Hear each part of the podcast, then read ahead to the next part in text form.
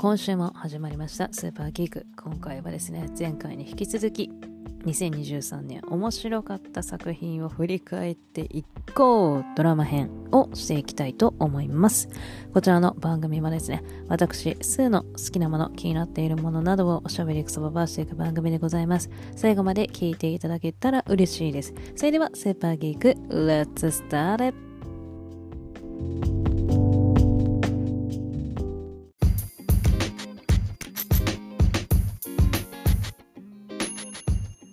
ということで今回も前回に引き続き2023年面白かったドラマですね。まずは、えー、ドラマをですね私なりのトップ10を作りまして振り返っていこうじゃないかということを、えー、引き続きやっていこうと思うんですけれどもその前にですね、ゴールデングローブ賞のノミネート作品が発表されたということで、ちょっとそちらのお話を したいなって思ってるんですけれども、あの、私、もしかしたらですね、前回最後の方で、ゴールデングローブ賞がストライキの影響で延期になって1月に開催されますみたいな話しちゃった気がするんですけれども、あの、それ間違いでして、ゴールデングローブ賞は通常運転なんですね。なんですが、エミー賞。エミー賞が本来であれば、秋のね、10月だったっけなに開催予定だったんですが、まあ、ストライキがね、えっ、ー、と、ちょっと終わらなかったので、1月に延期になった。これがエミー賞です。もし間違っていたら ごめんなさいっていうお話なんですけれども、まあ、あと、ゴールデングローブ賞ノミネート、えー、発表されましてですね、私のマイスター、ティモシー・シャラメ君が、えー、映画の方ですね、ゴールデングローブ賞、映画とドラマって両方、えっ、ー、と、授賞式行われるんですけれども、映画のコメディミュージカル部門で主演男優賞にティモタンがノミネートされておめでとうっていうお話なんですけれども、まあ本人もね、ノミネートされたっていうので、インスタグラムに投稿していたっていうのがちょっと最近印象的だったんですけれども、でもね、もう、先、いやいやいやいや、先月じゃないな、12月の、もう、いやいや、先月か。もう先月の下旬とか、だからちょうど日本来日したぐらいにいろいろネット記事を読んでいたんですけれども、もうそのぐらいの時点ですでにあのゴールデングローブ賞にね、ノミネートされるんじゃないかって言ってるネット記事とか見かけたんですよ。で、うわ、公開まだしてないけどって 思ったんですけど、まあね、関係者の方は先に、あの、試写会とかで見たりしたのかなとはいう感じですが、まあでも本当それがね、み、あの、的中して、あの、ね、本当にノミネートされてびっくりしたんですけれども、いやーでも、ティモタン3回目なんですよね。君の名前で僕を呼んでとビューティフルボーイ、そして今回ウォンカっていうので3回目だ。ノミネートなんですが、まあ、こっちね、ファンとしては、まあ、受賞してほしいんですけれども、一緒にね、ノミネートされている俳優さんたちが、もう大御所が揃っちゃっててニコラス・ケイジ、マット・デーモンえ、ポール・ジアマッティ、ホアキン・フェニックス、ジェフリー・ライトって、もう有名な俳優さんがティモタン以外にもずらーっと並んでるんですよ。おっと。で、まあ、作品自体ちょっとまだ見れてないのが多いんですけれども、いやー、撮ってほしいですけどね。でもなんか、マット・デイモンがね、ノミネートされているエア。このエアでコメディ部門に入るんだっていうのがちょっと意外だったんですけど。いやー、強いなどうなるかないや、ちょっとね、ほんと受賞してくれたら嬉しいんですけどね。あとは、ドラマ部門の、まあ、ドラマ部門がな、まあ、オッペンハイマー強いだろうなっていう感じしちゃいますよね。まあ、オッペンハイマーはまだ日本では公開ね、まあ一応来年公開は決定しましたけれども、まあまだね、こっちは見てないんで、まあ、アメリカとかね、その、海外ではもうめちゃくちゃ興行収入の記録を叩き出しているっていうニュースがガンガン入ってきてはいましたけれども、まあそういったね、こう話題になっているっていうニュースを見ている限り、オッペンハイマー強そうだなって感じっすけどね。どうなんだろう。いやでもね、キラーズ・オブ・ザ・フラワー・ムーンでレオナルド・ディカプリオとか、マエストレでブラッドリー・クーパーとか、で、あとコールマン・ドミンゴもね、ノミネートされてるんですよ。ブラッドリー・クーパーね、結構役作りがすごかったらしいんですよね。で、あの、今、あの、もう、ゴールデングローブ賞とかアカデミー賞に向けて、その、ノミネートされるであろう作品、まあ、ね、多分ノミネート、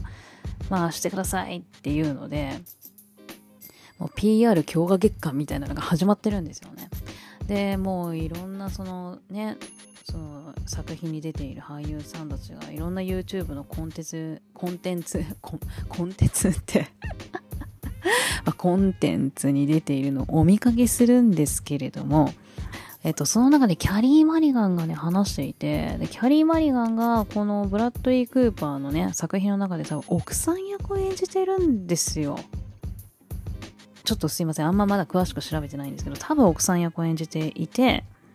でもブラッドリー・クーパーの役作りがすごかったっていう話をされてたんですよね。で、なんかもう多分撮影回ってないところでももうその役になっちゃってて、喋り方とかももうその人になっちゃって、なっちゃってて、みたいな話をね、多分してたんです。あの英語のね、字幕しか出ないやつだったんで、ちょっと多分そんなニュアンスだったと思うんですけど、ちゃんと翻訳かけてないんであれですけどね。だそれぐらい役作りが半端なかったっていうところなんですけれども、オッペンハイマーも実在した人物だもんなっていうところですよね。どうなんだろう。やっぱな、なんかね、私の中の勝手な、あの、イメージですけど、やっぱこう実在した人物を演じた俳優さんに結構授賞式ってスポット当たスポットライト当たりやすいなって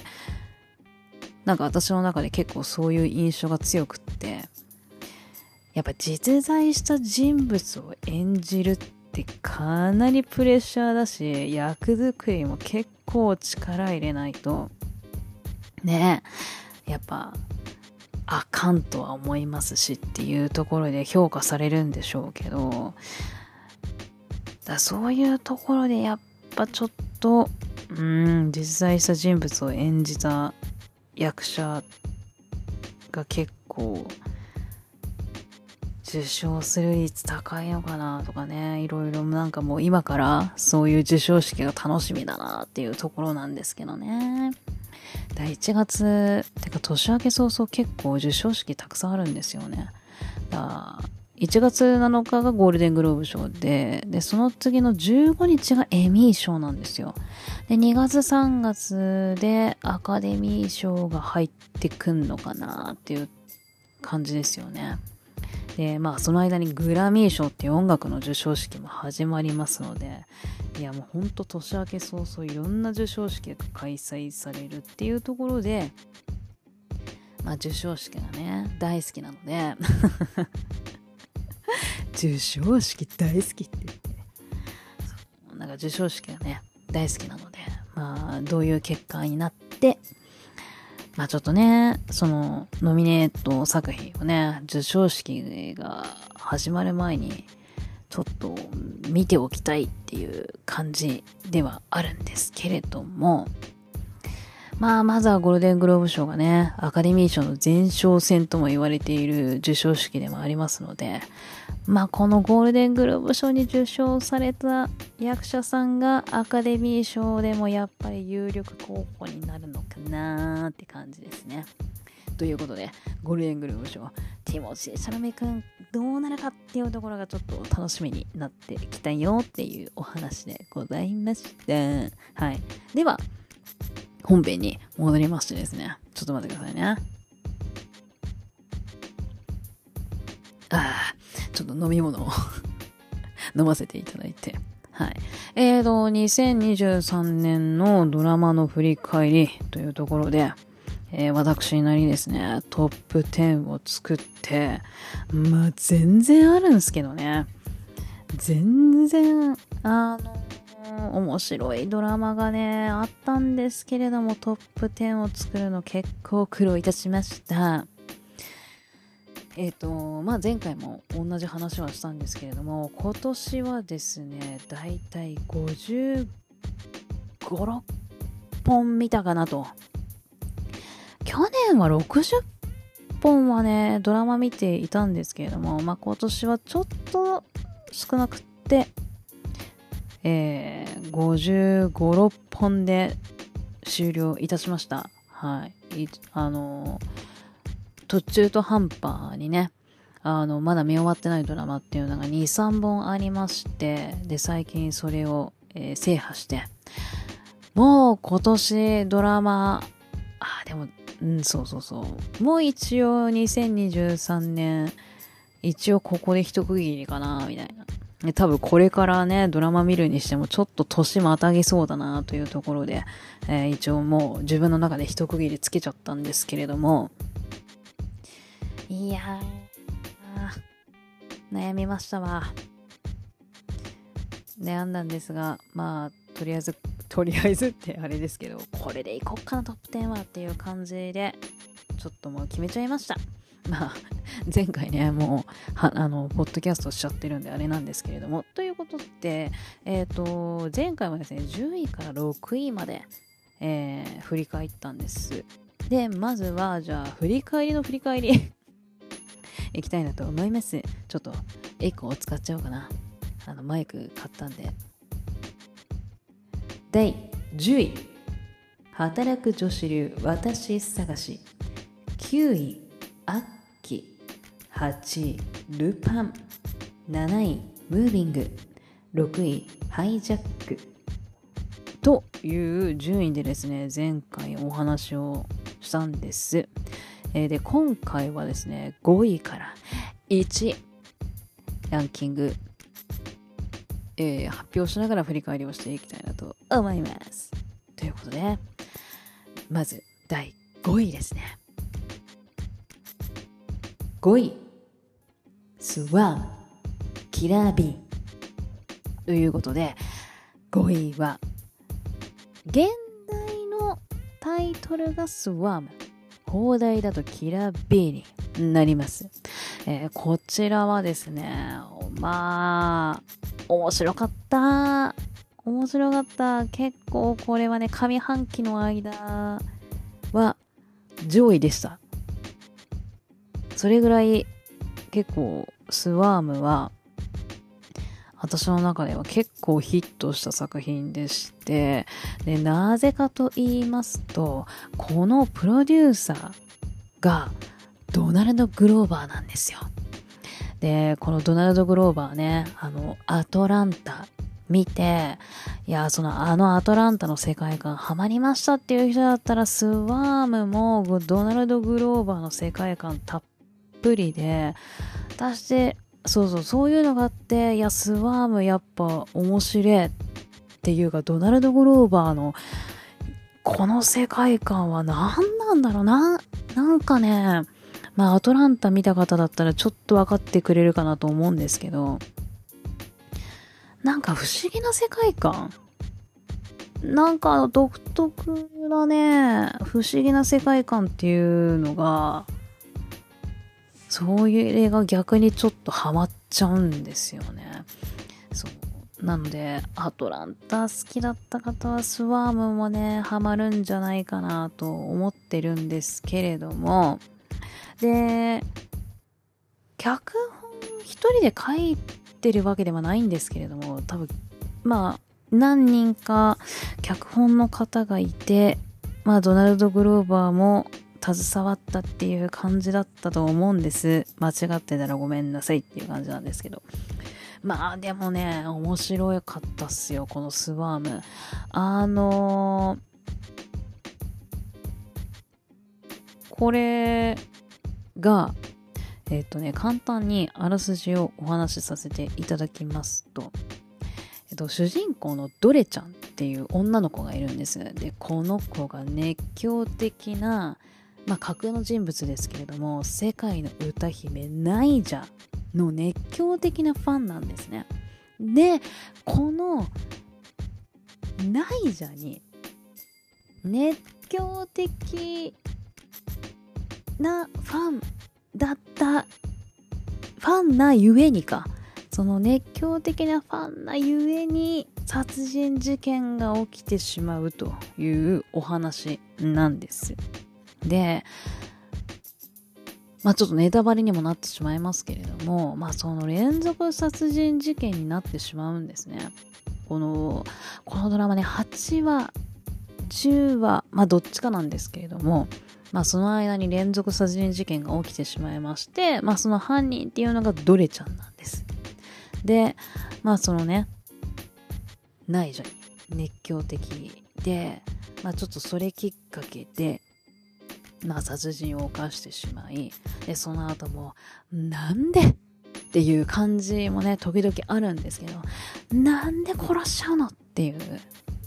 まあなんかそんな中で、このドラマは彼女の、まあその殺人事件を犯しながらの逃亡劇っていうところを見ていくんですよ。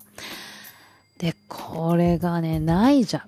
この世界の歌姫、ナイジャのモデルになっているのがビヨンセなんですね。で、このね、ナイジャに起こる事件なんかスキャンダルっていうのもこのドラマの中ではいくつか出てくるんですけれどもそれがビヨンセに過去に起きたスキャンダルと、まあ、似と似と 似たようなことが、えー、ドラマの中でも起こる。これがねあの私ゴシップ好きなのであれなんですけどそうそうそうビヨンセ前にこんなスキャンダルあったよねってなんかちょっと懐かしいって思うような まあスキャンダルがナイジャにも起こるんですよ。なんかそこまでちょっと徹底してビヨンセをモデルにしてるっていうところがちょっとなんかドナルド・グローバーらしいというかここがまた一つねドラマの面白い部分にもなっているんですよ。で私がこのドラマの一番の推しどころっていうところが主人公のドレちゃんを演じているドミニケ・フィッシュバックちゃんなんですよ。で、私彼女の演、彼女がね、過去何の作品出てるんだろうって見た時に、なんか見てて、ああ、なんか見、見てんだっけ見てないんだっけなちょっと調べさせてくださいね。えー、っとね。ドミニク、ドミニク、フィッシュバック。見てない、あー、見てないか。でもまあそんな彼女作品も、そんな出てねっていう感じなんで、やっぱこれからの女優さんって感じはするんですけれども、まあ最近だとトランスフォーマー出てるんですね。あと、Hate You Give。この Hate You Give もね、見たいなと思っててまだ見れてないんですけどそう。なんかまあこれからなのかなっていう女優さんではあるんです。でこのドミニク・フィッシュバックちゃんの演技が本当にこれものすごかったんですよ。なんかもう役にもう入り込んじゃっててでその狂気的な感じあの熱狂的なファンゆえに狂気を感じるんですよ。でこれのね演技力が本当当に素晴らしくって、いや、この子すっげえな、なんかね、第1話の、その、ドレちゃんが殺人を犯すシーン。で、その後、あの、え自分は何やっちゃってんだろうっていう感じで人を刺した後にそのドレちゃん取り乱すんですよねその感じがすっげえ見てるこっちなんか見てる私はですけどなんかその取り乱し方に結構恐怖を覚えてちょっとゾクッとしちゃったんですよ。なんかそれぐらいドミニク・フィッシュバックちゃんのこの演技この子の演技はすごいなってもう1話目のそっから結構引き込まれちゃって。で、それからもう彼女は最後まで、もう、奴隷になっちゃっててすごかったなっていうのが私このドラマの一番の推しどころなんですよね。で、彼女は、あのー、この役作りのために、えー、モンスター、えっ、ー、と、シャーリーズ・セロンがね、演じてクリスティナ・リッチも出演しましたけど、あのモンスターを役作りのために見たと。で、その、それと一緒にですね、ボーイズ・ドント・クライも見たっていうんですよ。ヒラリー・スワンクがね、あの黒いセビにも出演していた。あれも見たあ。ちょっとボーイズ・ドント・クライはなんでっていうのは、ちょっとドラマをね、あの最後まで見ていただくと理由がわかるんですけれども、なんかその役作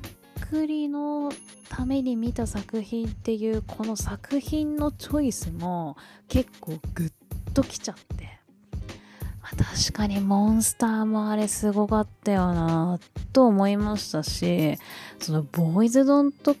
くらいをそっか役作りとして見たんだっていうところにちょっと私はグッときちゃいましたね。っていう、ちょっと裏話というか、そこも兼ねてドミニク・フィッシュバックチャンス、やっぱいいなっていうね、これが、やっぱこのドラマ、やっぱすごい、なんかこう面白さを、こう、増したのが、やっぱドミニク・フィッシュバックちゃんの演技だったなと、私の中ではですね。この、この演技はすごかったなって今でも思いますね。で、このドミニク・フィッシュバックちゃんはエミー賞のリミテッドシリーズかなドラマ部門。ドラマのリミテッドシリーズの方で主演女優賞にノミネートされております。いや私このノミネートされただけだけでも結構よっしゃっていう感じですごいこのドラマ推してる人間としてはすっごい嬉しい結果だったんですけれども、あの、ドミニク・フィッシュバックちゃんね、もう、エミー賞の PR 強化月間、えー、始まって、いろんな女優さんと、ね、テーブル囲んで、えっ、ー、とね、あれもね、ザ・ハリウッド・リポーターっていう媒体だったかな、の YouTube チャンネルで、もういろんなね、多分エミー賞候補に上がっている作品に出演している女優さんたちとテーブル囲んで対談するっていうのに出演をしていたのを YouTube で最近見てるんですけれどもなんかねあの本当なんだろうオフモード？その役やっぱこの狂気的な熱狂的ななんかすごい癖の強いあの役を演じていたのでなんかそのオフモードのドミニク・フィッシュバックちゃんの感じ見るの結構新鮮であなんかすごい可愛い子なんだなって思いながら。見ていたんですけれどもやっぱりなんか言ってましたね。このモンスターとボーイズ・ドット・クライを役作りとして見ましたって言ってたし、で、あの、ドミニク・この主人公どれにはお姉ちゃんがいるんですけれども、最初ドナルド・グローバーがね、お姉ちゃん役で自分を、なんかこう、オファーしてきたみたいな話もしてたんですよね。で、ちょっとね、翻訳しきれてなくって、じゃあなんで主人公のどれに変わったのかっていうところまで、すいません、寝落ちをしてしまいまして 打ってる途中で寝ちゃってその眠気に襲われてそこでね今止まっちゃってるんでなぜどれにじゃあ切り替わったんだっていうところがねちょっとまだすいません解明できていないんですけれどもえー、最初そうだったんだってね、思ったり、結構ああいう対談は裏話が聞けて面白いなっていうのを改めて実感したんですけれども、いやー、スワームは面白かったなで、このスワーム、あのー、あれですわ。サントラもあって、で、本当に内助の曲が作ってあるんですよ。これがね、いや、結構細かいところまで本格的にやってたんだなっていう感じで。で、結構ね、曲がおしゃれなんですよ。なので、あの、ぜひ、ちょっと、スワーム、まあ、キラー B で検索しなきゃいけないのか、日本だと。キラー B をね、えー見た後は、ちょっとサントラもチェケラッチョしていただいて、ちょっとおしゃれな音楽を、えー聞いてですね、改めて、えキラー B の世界観にちょっと浸っていただければなと思いますけれども、いや、ドナルド・グローバー、ちょっとすごいなあの世界観はやっぱハマる人はハマると思いますね。なんか不思議な、あの、世界観はやっぱ面白いですね。アトランタで結構ハマっちゃいましたけれども、いや、ドナルド・グローバー、すごいなと。なんかやっぱ、なんか才能あるなって思いながら見ちゃいましたね。で、そのドナルド・グローバーも来年2月の2日から Amazon オリジナルで、ミスター、ミス、スミス？あの、多分、ブラピとアンジェリーナ・ジョリーがやったあれかなって思ってるんですけど、ドラマだったっけな？なんかやるっぽいんすよね。それちょっと気になってて早く見たいな、楽しみだなと思っているんですけれども。や、ドナルド・グローバーも忙しいっすね。まあちょっとね、これからどんな作品が、を作ってくれるのか楽しみな、ね、あの、人ではありますので、ちょっと引き続き、ドミニク・フィッシュバクションとドナルド・グローバーは結構ね、これからどんな活躍をしてくるのかなって楽しみな人たちですね。はい。ということで、ちょっとね、見てほしいっす。ちょっとまた新しいサスペンス、ホラー、ホラー。なんかね、ホラーって出てくんだよな、調べると。なんかジャンルでね、いろんななんかこう今、ジャンルのミックスがあってなんて言ったらいいんだかちょっと私もわからないんですけど、サスペンス要素は強いっすね。で、ちょっとホラーも感じちゃったりすんのかなまあ、ぜひ、あの、本当面白い作品でしたので、あの、ぜひ、キラー B 見ていただいて、このドミニク・フィッシュバックちゃんのちょっと狂気を感じるあの演技っていうのをぜひちょっと堪能していただきたいなと思っております。ということで、第5位は、スワーム、キラー B でございました。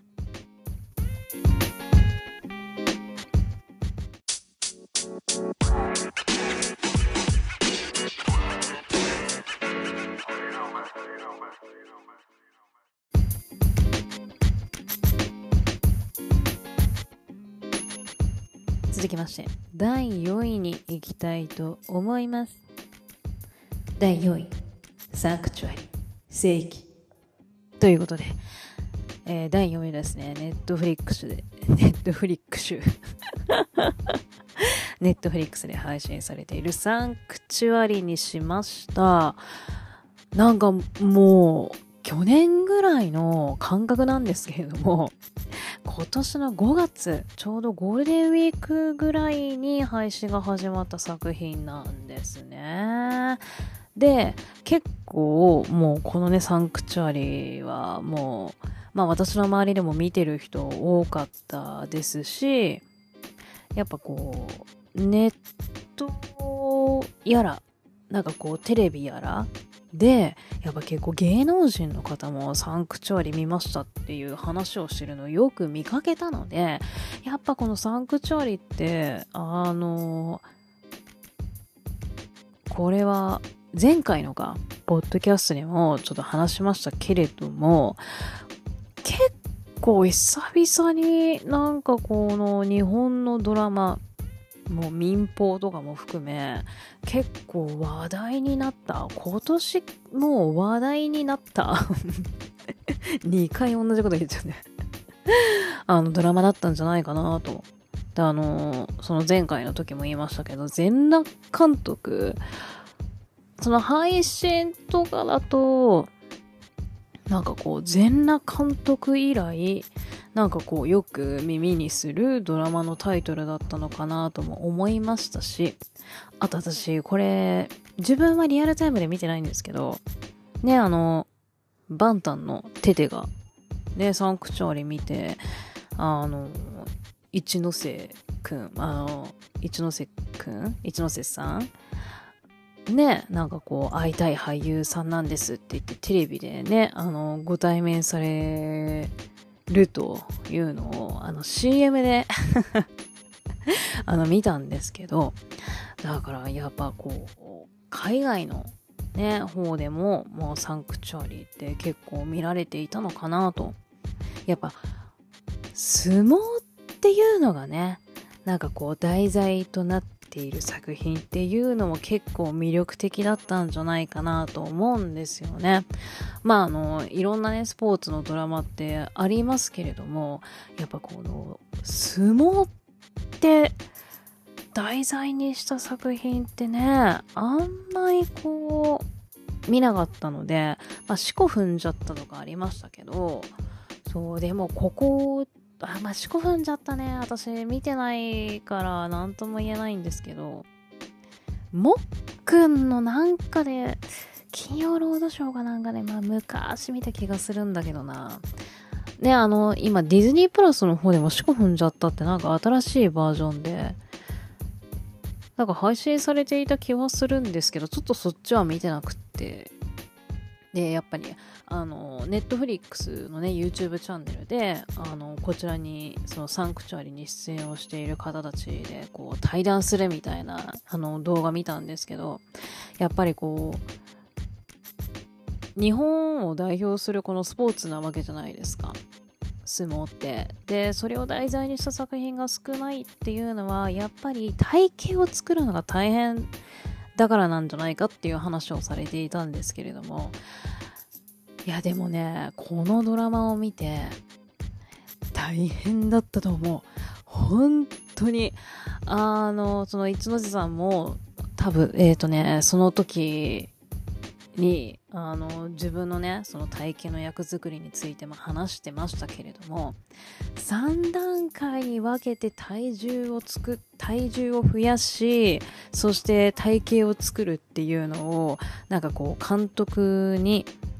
なんかこう指示されたみたいな話をされていたんですよね。なんかまあ最初はまあ普通にね体格のいいあの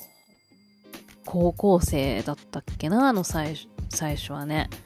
で、その後になんかこうちょっとだらしない感じでっていうので、で、最後はこう、もう力士の体型でピシッと筋肉をつけてみたいな、こう3段階に分けてこの体型を作るっていうのは結構きつかったっすね、みたいな話を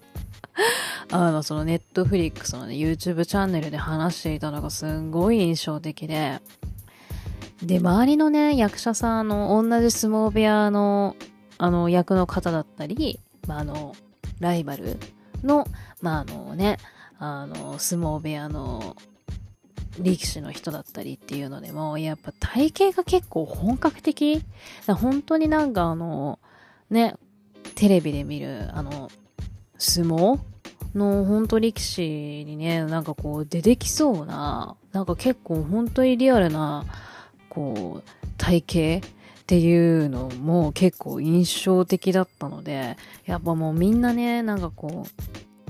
その本物の力士の体型に近づった、近づくために結構食べたりなんだりって結ほんとなんかきつかったっぽいんですよね。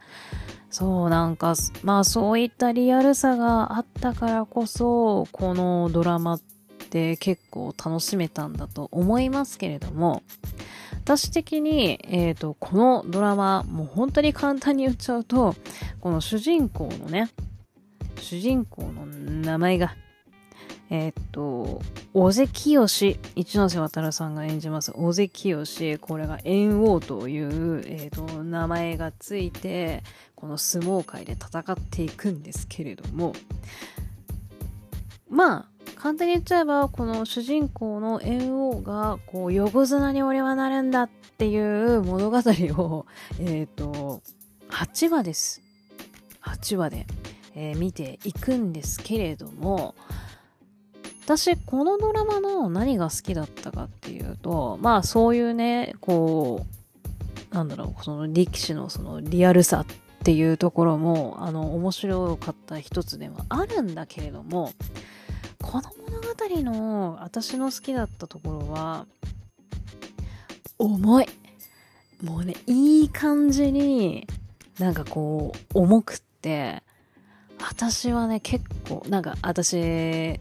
まあ、これはね、人それぞれになりますけれども、私、結構暗い話、見れなくはないんだけど、結構ね、今日は見るんだ。なんかこう、見るんだっていう気持ちを 気合を入れるぐらいの感じじゃないと、なんか暗い話の、あの、物語って、なかなかこう、見る気になれなくって。で、でもその暗い話っていうのも、こう、好きな暗さとき、なんか苦手な暗さっていうのがあって、で、このサンクチュアリは私、あの、好きな暗さで、なんか一人一人、まあ、あの、その、主人公の猿王も、まあ自分ちがね、あの、もともとお寿司屋さんやっていたんだけれども、お父さんの借金が原因で、あの、お店を畳むことになってしまって、で家族がバラバラに、お父さんとお母さん離婚はね、多分しなかったと思うんですよ。してないんだけれども、もう一緒に住んでないし、お母さんなんかね なんかちょっとここ、なんかプププって笑える部分でもあったんですけど、お母さんがなんかね、こう、年下の外国人の男の子となんか付き合ってんだかなんだかみたいななんかこう感じで家族がバラバラになってしまって。で、その主人公のエオンは、そのお父さんの借金返済のためだったかな。すいませんね。もう記憶が曖昧なまま喋ってしまっているんですけれども、のためにっていうのもあって、相撲部屋に足を踏み入れるんですね。まあ最初あの自分そんなん全然入る気もなかったんだけれども、まあスカウトされて、で、相撲って儲かるんだよってね、あの、ピエール滝さんがその相撲部屋の親方の役やってるんですけれども、相撲って儲かるんだよ、お金欲しいんでしょって言って、まあその言葉にまんまと乗っかって相撲部屋に入ったら、ね、現実は全然違って、で、ね、こう、その、お父さんのために、なんかこう、ね、こう、登り詰めて、お金を手に入れるみたいな感じだったんだけれども、現実はね、そんな簡単にいかないというか、本人が全然やる気が入ってなかったんですよね、最初。で、なんだけど、私これね、前もこのポッドキャストで話してるんですけど、なんかこう、見てると、なんかこう、スラムダンクの桜木花道っぽさがあって、なんかそれもあって私、このドラマが好きだったのかなと思ったんですけど、なんか桜木花道ももう全然初心者なのに、ね、バスケなんて全然知らないのに、なんかもうすぐにすごいことやろうとする。で、そこで、ゴリがね、キャプテンの赤木先輩がですよ、基本が大事なんだっていうところで、こういろいろ教えて、教えてくれて成長していくじゃないですか。なんかこの AO も、なんかちょっと同じ感じをね、して、なんかこう、思考が大事なんだっていうのを先輩の力士があの教えてくれるんですけれどもで、しこなん、なんかその基礎練習がめんどくさいっつうかなんつうかみたいな感じなんですよね。で、なんか全然最初やる気なかったんだけれども、まあ、あることがきっかけで、ちょっとスイッチが入って、俺は横綱になるんだっつって、あの、戦うっていくんですけれども、まあ、その原因の一つになったのが、えっと、多分これから猿王のライバルになるであろうあ名前忘れちゃったな。その、なるで、これ総括出してくれてる人いないかな？名前がね、力士の名前がわからんのっすよ。しずうち、しずうちが、まあ、今後ライバルにななるであろうっていう感じなんですけれども、まあ、このしずうちに最初対戦したら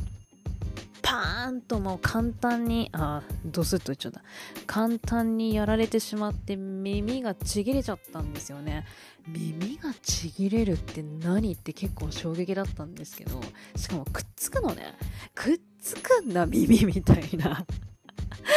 ちぎれちゃったけど耳ってくっつくんだって、なんかそっちの衝撃もでかかったんですけども、それ一回やられちゃって猿王が結構そっから試合ビビるようになっちゃったんですよね。で、まあこれをどう猿王が乗り越えていくんだっていう感じなんですけれども、これの背中をポーンって押してくれるのが、あの、お母さんなんですよ。で、これがよっきみこさんが演じてまして、このよっきみこさんが演じるお母さんがまあ最高なんですけど、で、まあ、このお母さんがね、バーンと言うんですよ。で、それでちょっとスイッチが入って、なんかこう、やる気が出るみたいな感じのところもあって、なんかこう、なんか背負っ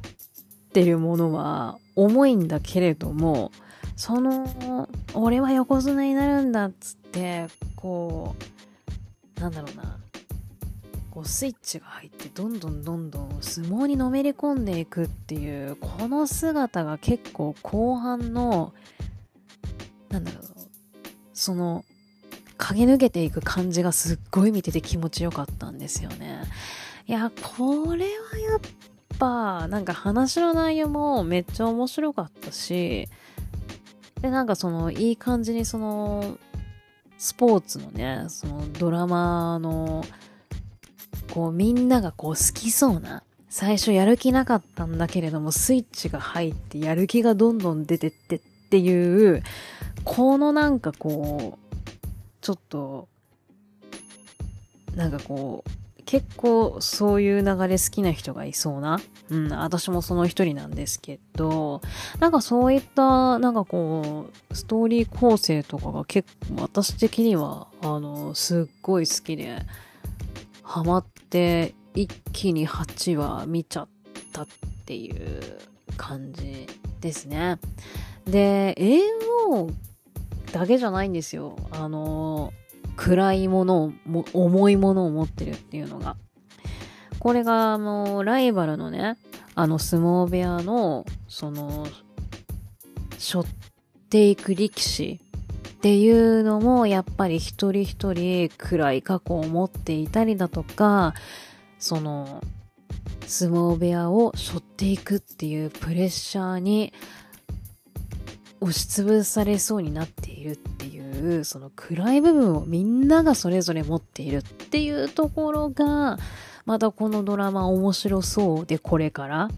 ねちょっとあの一ノ瀬さんがそのネットフリックスのあの動画でシーズン2の話をちらっとしていたので、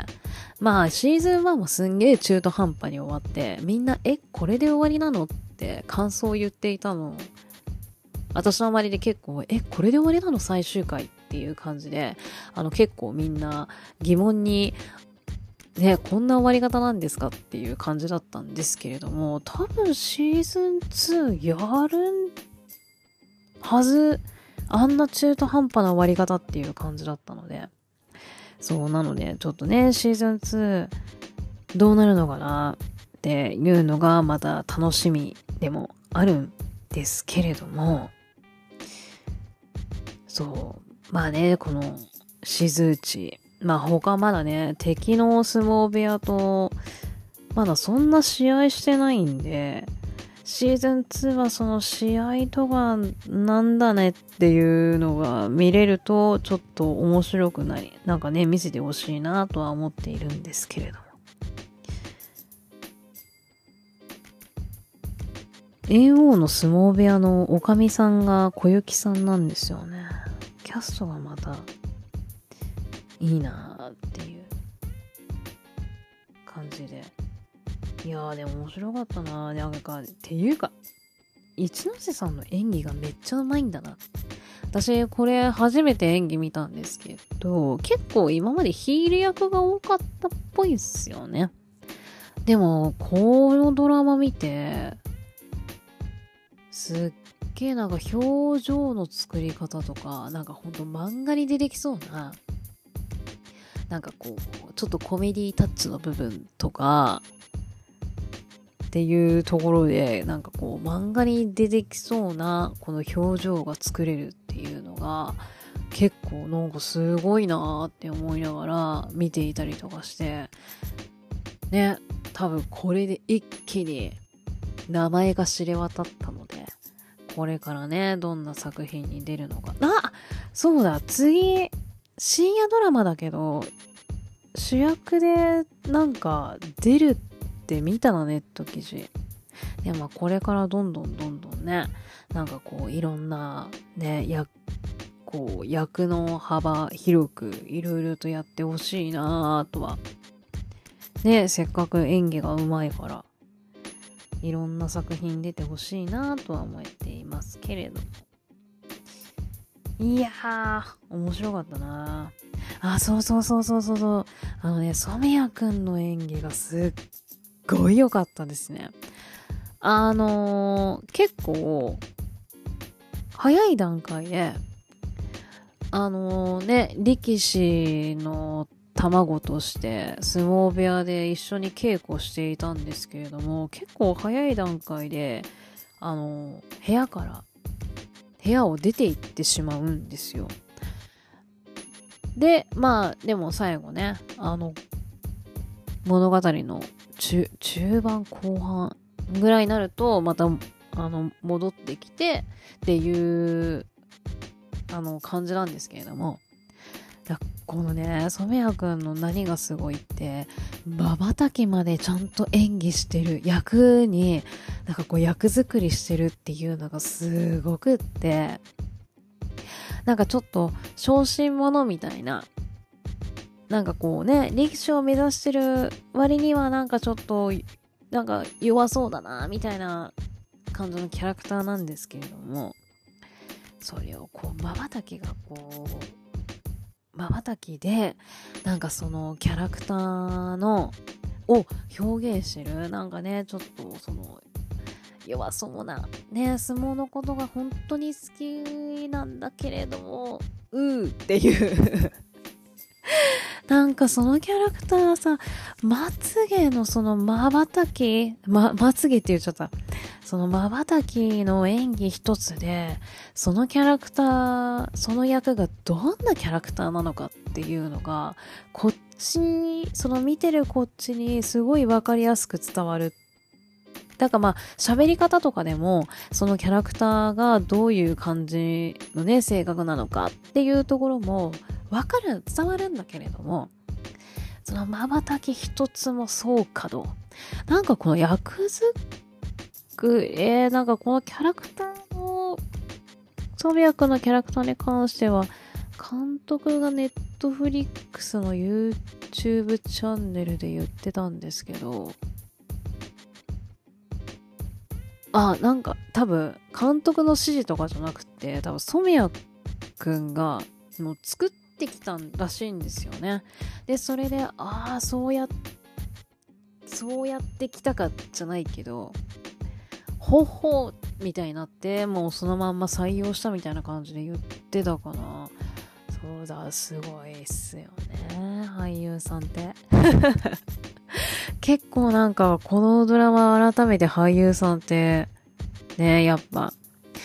ぱ演技が上手くないと面白くなんねえよなっってちょっと思ったりしちゃいましたね。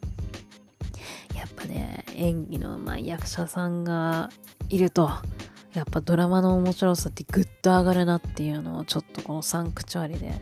改めてちょっと実感いたしましたというところも私の中ではいありましたね。いやもうサンクチュアリね見た人結構いるかなとは思うんですけれどもまだねチェゲラッチョしていない方はですねネットフリックスぜひ見てください。あの本当いいですよ一人一人なんか重いものを持っているんだけれども、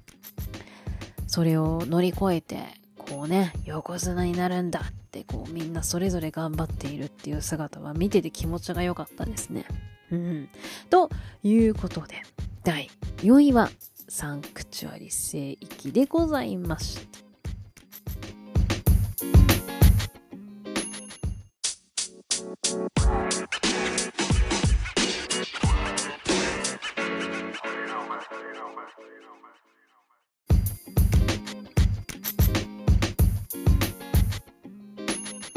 では第3位の発表に移りたいと思います。第3位セックスエデュケーションファイナルシーズン。ということでついにファイナルが来てしまったかというちょっとね見終わった後ロスが続いた大好きなドラマです。セックスエデュケーション。こちら3位にさせていただきました。ということで。いややっぱりね、セックスエデュケーション。まあ、このドラマ、まあ、ファイナルシーズンをついに迎えてしまったんですよね。で、このシリーズは、第4弾目がファイナルシーズンとなってしまったんですけれども、まあ、なので、まあ、このドラマ、感想としては、なんかファイナルシーズンはファイナルシーズンで良かったんだけど、やっぱりこのドラマ全体を振り返ってみてもやっぱり良かったよねっていう感想にはなってしまうんですが、まあこのファイナルシーズンに関しては以前ポッドキャストでもお話ししたんですけれども、このね、ドラマの何がいいって、あの、まあ全部通してですが、登場人物めちゃくちゃ多いんですよ。まああの、高校生活が舞台になっていて、でその主人公の高校が主に、まあ、舞台ででやっぱ生徒がね結構出てくるんですよ。でただ出てきたかと思いき あのまあそうね。この物語の簡単なあらすじとしては主人公のオーティスっていう、まあね、この欧米のティーンエイジャーによくあるあるで出てきちゃいますけれども、ヒエラルキー下の地味な男の子なんですよ。で、まあこの男の子の、まあオーティスは、えっ、と、お母さんが性のセラピーをやっている人って、まああのまあ自然とそういう性の知識っていうのが身についてしまっていたというか、身についてしまっているというか。で、まあ、あの、たまたま、その、同じ高校の生徒の性の悩みを聞いて、アドバイスをしてあげたんです。で、それがまあ、いい方向に向かってったんですよね。で、それを間近に見ていたメイブという女の子がいるんですけれども、その子が、まあ、自分はね、あの、お金を稼ぎたいっていう目的があるんだけれども、あの、私がこの学校で性について悩んでいる子を見つけてくるから、あんたがその悩みを聞いてあげて、解決し、あ、なんか解決してあげるというか、アドバイスをしてあげるっていう、性の相談室みたいなのを一緒にやろうよって声をかけるんですよ。で、まあそれをきっかけに、まあいろんな生徒に出会っていくで、まあその、たまたまその相談をね、受けた子が、まあしばらくの間、主要メンバーとして、こう、なんかこうシリーズ2までいたりとか、シリーズ3で、あのね、新しいまた登場人物が出てきたりとかって、本当にいろんな登場人物が出てくるんですけれども、このドラマ、もうね、一人一人、ちゃんと、なんだろう、フォーカスして、とその人物について掘り下げるっていう話とかがちょいちょい出てくるんですよ。なので、この出てくるこの登場人物、もう一人一人が愛おしくなってくるんですよ。もうこのドラマ本当にそこが私すごいなっていつも思っていて、こんなに登場人物が多いのに、こんなに一人一人丁寧に描いて、一人一人愛おしくさせるっていう、やっぱこのドラマね、好きだなっていうのを、まあファイナルシーズン迎えて、改めて、うん、やっぱりこのドラマって本当にドラマだったなっていうふうに思ったわけでございます。で、ファイナルシーズンはどんな話だったかっていうと、まあちょっとネタバレしないと、ちょっとこのシーズン4、あ、まあ、ファイナルシーズンが、ちょっとお話できないんですけれども、まあそうやって、メイブとオーティスはビジネスパートナーとして、あの、なんだろうな、関係を築いていたんですけれども、まあだんだんだんだんこの二人、ちょっと距離が近づいていくんです。で、なんですが、えー、っと、シーズン3で、もうね、いつ二人がっていう感じだったんですよ。で、近づきそうですれ違っちゃって、近づきそうですれ違っちゃってっていうのを結構ね、まあ、2回、3回ぐらいあって、なんかね、その間にお互いちょっと彼氏彼女ができちゃってっていう好きなくせによっていう感じだったんですけど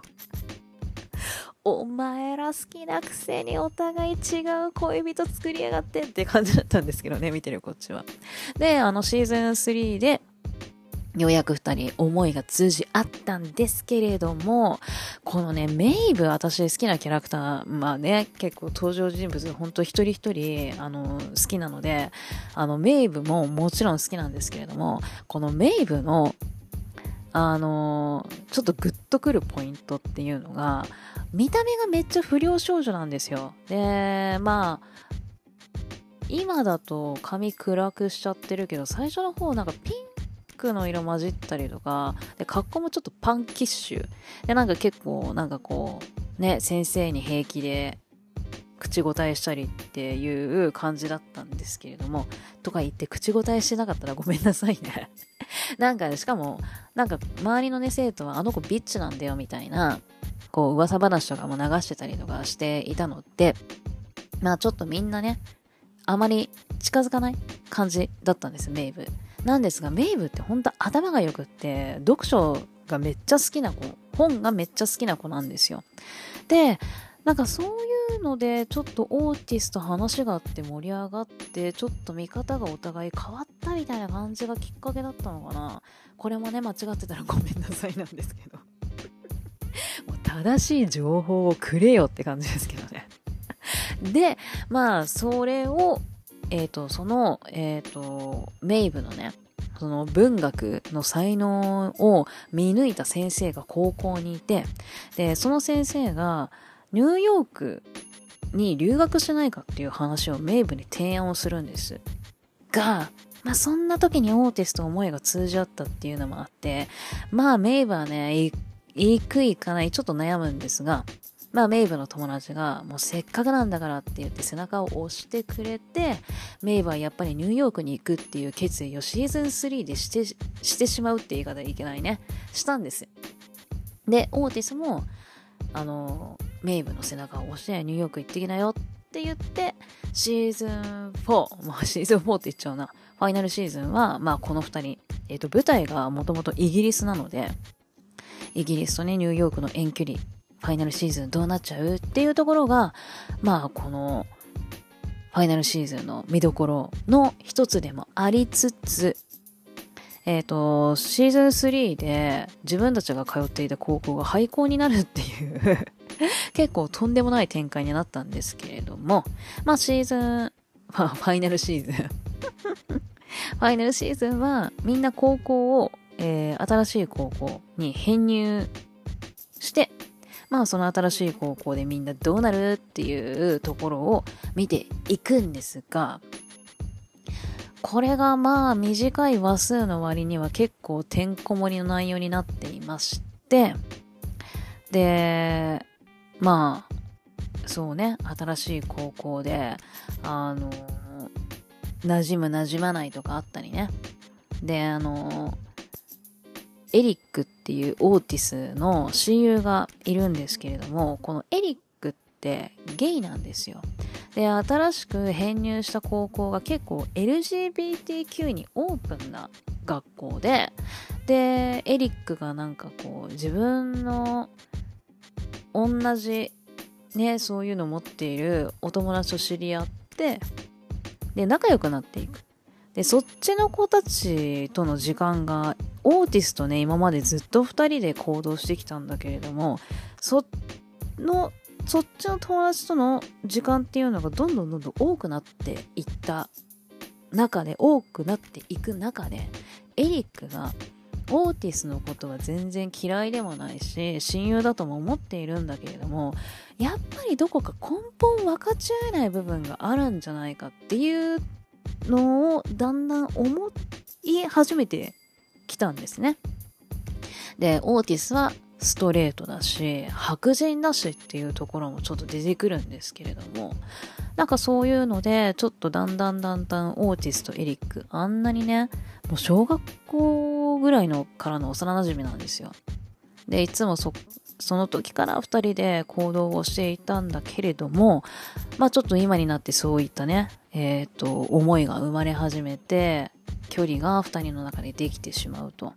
で、この二人の友情もどうなっちゃうのっていうところも見どころでもありますし、まあ、オーティスのお母さん、高齢出産をしたんですよ。で、ちょっと産後うつ状態にファイナルシーズンではなっていまして、まあ、お母さんこれをどう乗り越えていくんだっていうところも結構見どころではありますし、まあ、あの他にも、ね、まだ主要メンバーのね、えー、っと、お話っていうところも、このファイナルシーズン、いろいろ含まれていて、いやーよくまとめましたよっていうね、10話ぐらいしかないのに、まあよくぞここまでいろんな登場人物のね、またストーリーっていうのを丁寧に描いて、まあ最後ちゃんと終わってくれたっていうのが、うん、まあ良かったなぁと思いましたし、まあオーティスト名物よね。ちょっとね。予想通りだったんですよ。私の中で2人の展開が。そっ。やばい。これ言っちゃうとな。なんとなく2人がどうなったかっていうのが分かってしまいそうなので言いませんけれども。ちょっとね予想通りだったので逆に笑っちゃいましたね予想通りすぎて。マジでそうなんだっていうね感じでしたけれども。うん。いやよかったないやなんか本当にこのセックスエデュケーションって最初は下ネタ満載のコメディドラマだって思っていたんですよ。で、知り合いの方がインスタのストーリーに面白かったっていう感想を上げていて、なんか泣いたみたいな感じの感想を書いてたんですよね。泣いただってと思って、まあ面白いのかなって思ってセックスエデュケーション見始めたら、まあ確かにコメディタッチで物事が進んでいくので、見やすいっちゃ見やすいんですよ。で、下ネタも満載っていうのはね、あの、それがコメディタッチで描かれていて、まあ見ていて面白かったんですけれども、結構ね、ドラマがあるんですよね。で、あのその、いろんな登場人物が出てくるんですけれども、やっぱ一人一人いろんな悩みを抱えていて、で、それをどう乗り越えていくっていうところがやっぱりグッときますし、で、あと、親子の関係っていうのとかもね、こういろいろこのドラマでは、そのシーズン通してちょいちょい描かれていたりとかもして、で、それもまたね、すごい良かったですし、あと、一番私が好きなエピソードが、もうなんかセックスエデュケーションの話になっちゃうんですけど、そうそうそう、出てくるかな？セックスエデュケーション。キャストさんがね、いっぱいいらっしゃいますので キャストがいっぱいいるので、名前がわかんなくなっちゃうんですけど。エイミーそう。エイミーっていう、えっ、ー、と、メイブのえー、親友にもなる女の子がいるんですけれども、この子がね、いつも乗ってるバスで、ちょっと性犯罪に遭ってしまったんですよ。まあその性犯罪っていうのも、満員の中で知らない男性に精子をかけられた。で、そのね、精子をかけられたデニムが自分のすんごいお気に入りなデニムだったんですよ。で、なんかそういったのがいろいろショックが重なっちゃって、で、自分はね、平気だ、平気だと思っていたんだけれども、いつも乗ってるそのバスも次の日から乗れなくなっちゃったんですよね。で、ちょっと男性不信にも陥ってしまってっていう、なんか自分では、なんかこう、乗り越えられると。なんかもう大丈夫大丈夫って思っていたんだけれども、なんかこう、全然ね、乗り越えられなくってっていうので、まあ友達にもね、全然周りにも話せてなかったんですよ。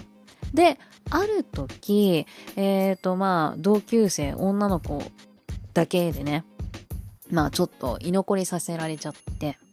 で、そんな中で、まあエイミーがその話をしたんですよね、みんなの前で。で、次の日、えー、いつも通りに、あの、バスにね、あの、乗ろうとバス停に行ったら、昨日一緒に居残り受けた女の子同級生たちがみんなバス停でエイミーのこと待っててくれたんですよ。で、私たちがいるから大丈夫だよって言って、一緒にバスに乗ってあげる。このね、友情のこのシーンがすんごい大好きで、いや、これはね、ちょっと泣いちゃった人めっちゃいるんじゃないかなと思って。ね、ちょっとそういう、あの、テーマを、あの、描いた、えー、シーンっていうのもあるんですけれども、なんかそのコメディの中にもそういったね、ちょっと、あのお、話とかもあったりとかして、結構ね、ほんといろんな内容がこの中にはてんこ盛りで込められているので、ほんとね、このセックスエデュケーションっていうのは、全シリーズ通して、やっぱり飽きなかったし、なんかね、そういう一人一人のそういうお話っていうのを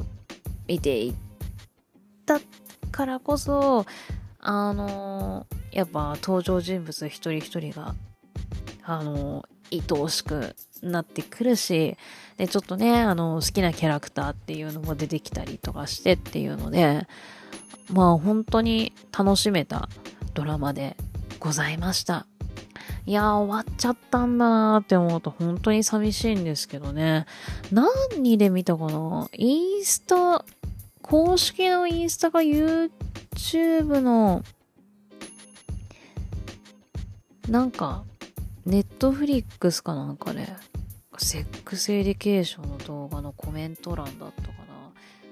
どっちで見たかちょっと忘れちゃったんですけど、もうスピンオフやるべきっていうコメントがあって、確かにその手があったと思って。そっか、スピンオフドラマね、なんかもう一回シーズン復活するのはね、もう大丈夫ですっていう。けど、スピンオフね、確かにちょっとね、カムバックみたいな感じで、スピンオフちょっとやってほしいっちゃやってほしいですね。そう、確かにその手があったか、その手があったかって言ってもあれですけど。そっか、それがあるかっていう感じで、確かにスピンオフやってほしいなとも、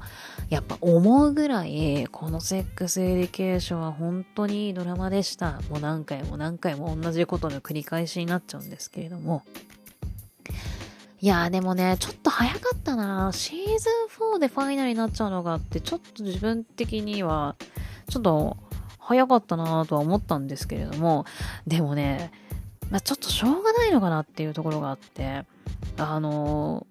ー、そのメイブ演じたエマ・マッキーとエリック演じたチュティ・ガトゥっていうあの俳優さん2人がまあこれきっかけであのー、売れたっていう、えっと、俳優さんいっぱいいるんですけれども、このそのメイブを演じたエマ・マッキーとエリック演じたチュティ・ガトゥーは、このシーズン4をもって降板しますっていうのを、ファイナルシーズンにこれがなるって発表する前に発表があったんですよ。で、うわ、マジかってちょっとなっちゃって、この2人いなくなるって結構でかくねって思ってたんですよ。で、この2人、おーっティスとの恋の行方が気になるメイブとオーティスの親友エリックだからこの2人いなくなったらオーティスどう絡むのよっていう。オーティスどうなっちゃうのよっていう感じなのでいやこの2人いなくなってこのドラマなんだそろそろ終わりなのかって思っちゃったんですよね。でさっきも言ったえっ、ー、とエイミー役をね演じた子もインタビューでアラサーなのに高校生演じるってちょっときつくなってくるかもっていうのをインタビューで答えていたらしいんですね。いや、これはちょっと長くないかもな、このドラマとは思ったんですけれども、でもちょっと想像以上に、そうか、シーズン4で終わりなんだっていう感じではあったんすよね。ちょっとやっぱ残念ですけどね。でもまあ、これのね、ドラマでえー、このドラマが人気になったからこそ、まあ、どんどんどんどんみんなが飛躍していったっていうのもあるので、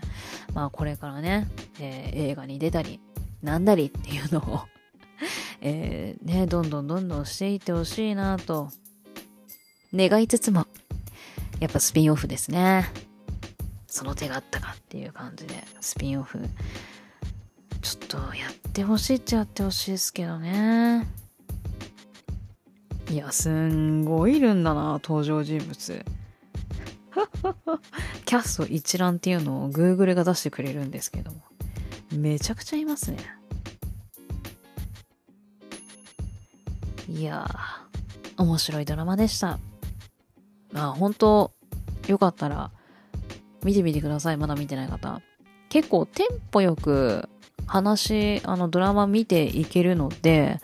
まあ飽きずに見れるかなとは思うんですけれども、というところで、えー、ぜひね、えー、セックスエデュケーション、まだ見てない方、あの、おすすめのドラマの一本でございますので、えー、よかったらチェケラッチョしていただきたいなと思います。ということで、第3位、セックスエデュケーションファイナルシーズンでございました。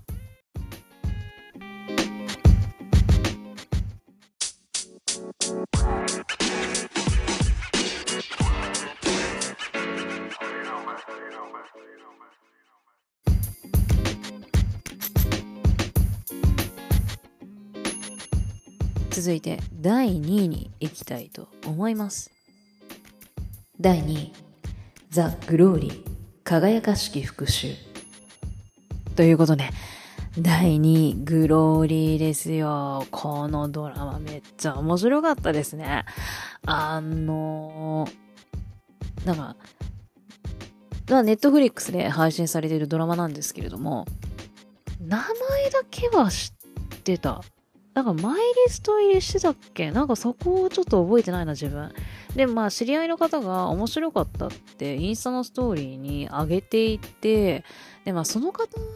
が、その知り合いの方が、なんか韓国ドラマを見るっていうイメージがない方だったんですよ。で、その方が面白いって言うんだったら、ちょっと相当だなっと思って勝手にね。ね、見てみようかなと思って見始めたら、1話目からめっちゃ面白かった。で、いや、これはちょっとハマりましたわ、と思って、もうそっからもうガッと一気見しちゃいました。で、えっ、と、シーズン1、シーズン2って分かれてるんですよね。あの、ネットフリックスだと、もう全部まとめて16話っていう風に、あの、もうまとまってしまっていたので、あの気づかなかったんですけど、えっ、ー、と、シーズン1、シーズン2って8話ずつ配信されていたらしいんですよね。だ、だけどまあ結局、まあね、トータル16話ということで、あの、いつもの韓国ドラマの全部の、まあ定番の話数っていう感じにはなったんですけれども、いや、この、まあ、輝かしき復讐ってサブタイトルにもなっている通り、復讐のドラマなんですよ。で、まあ、久々にこう、話はなんか復讐のドラマ好きなんですけど、韓国ドラマの。ね、本当に、韓国ドラマの復讐系って面白くって好きなんですが、このドラマの面白かったところって、まあ、あの、韓国ドラマ復讐系大好き人間といたしましてはですね、まあ、私がね、あの、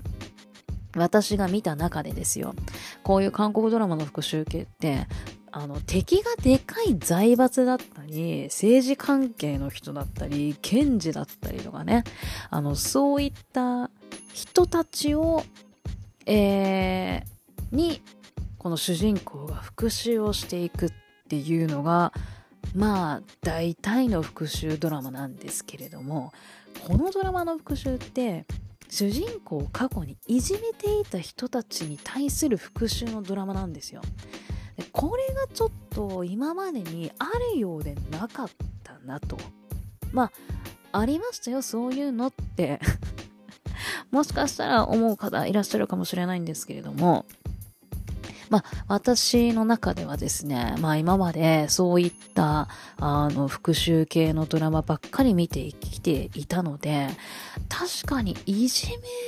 てた人たちを復讐するってなん自分は見たことなかったからすんごい新鮮で面白かったんですよね。で、そっか、そういう復讐見てなかった、なんか、そうそう、さっきも言っちゃったけど、あるようでなかったなと思って。で、えっ、ー、と、その主人公を演じているのがソン・ヘギョですよ。まあ、ソン・ヘギョと言うたら、まあ、太陽の末裔がね、まあ、結構大きい、えー、代表作かなとは思うんですけれども、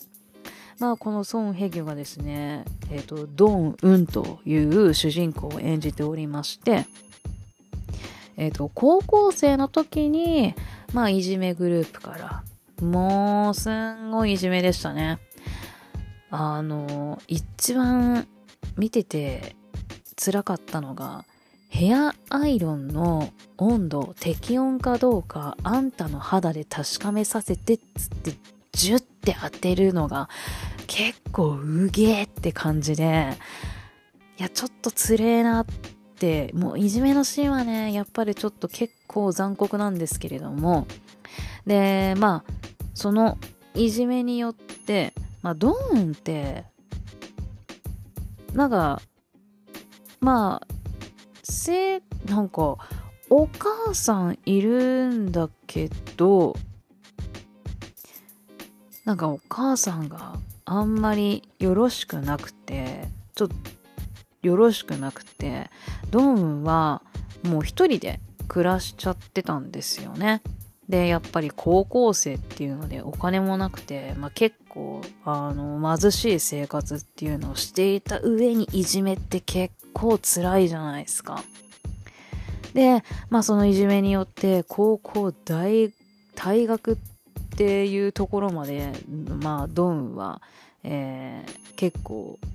どん底に陥れられてしまうんですね。で、そこでドンはもう復讐をしてやると誓うわけでございます。で、えー、復讐を誓いましたが、こっからですよ、ドン。もう綿密な準備をしてですね、もう徹底的にこの自分をいじめた人たち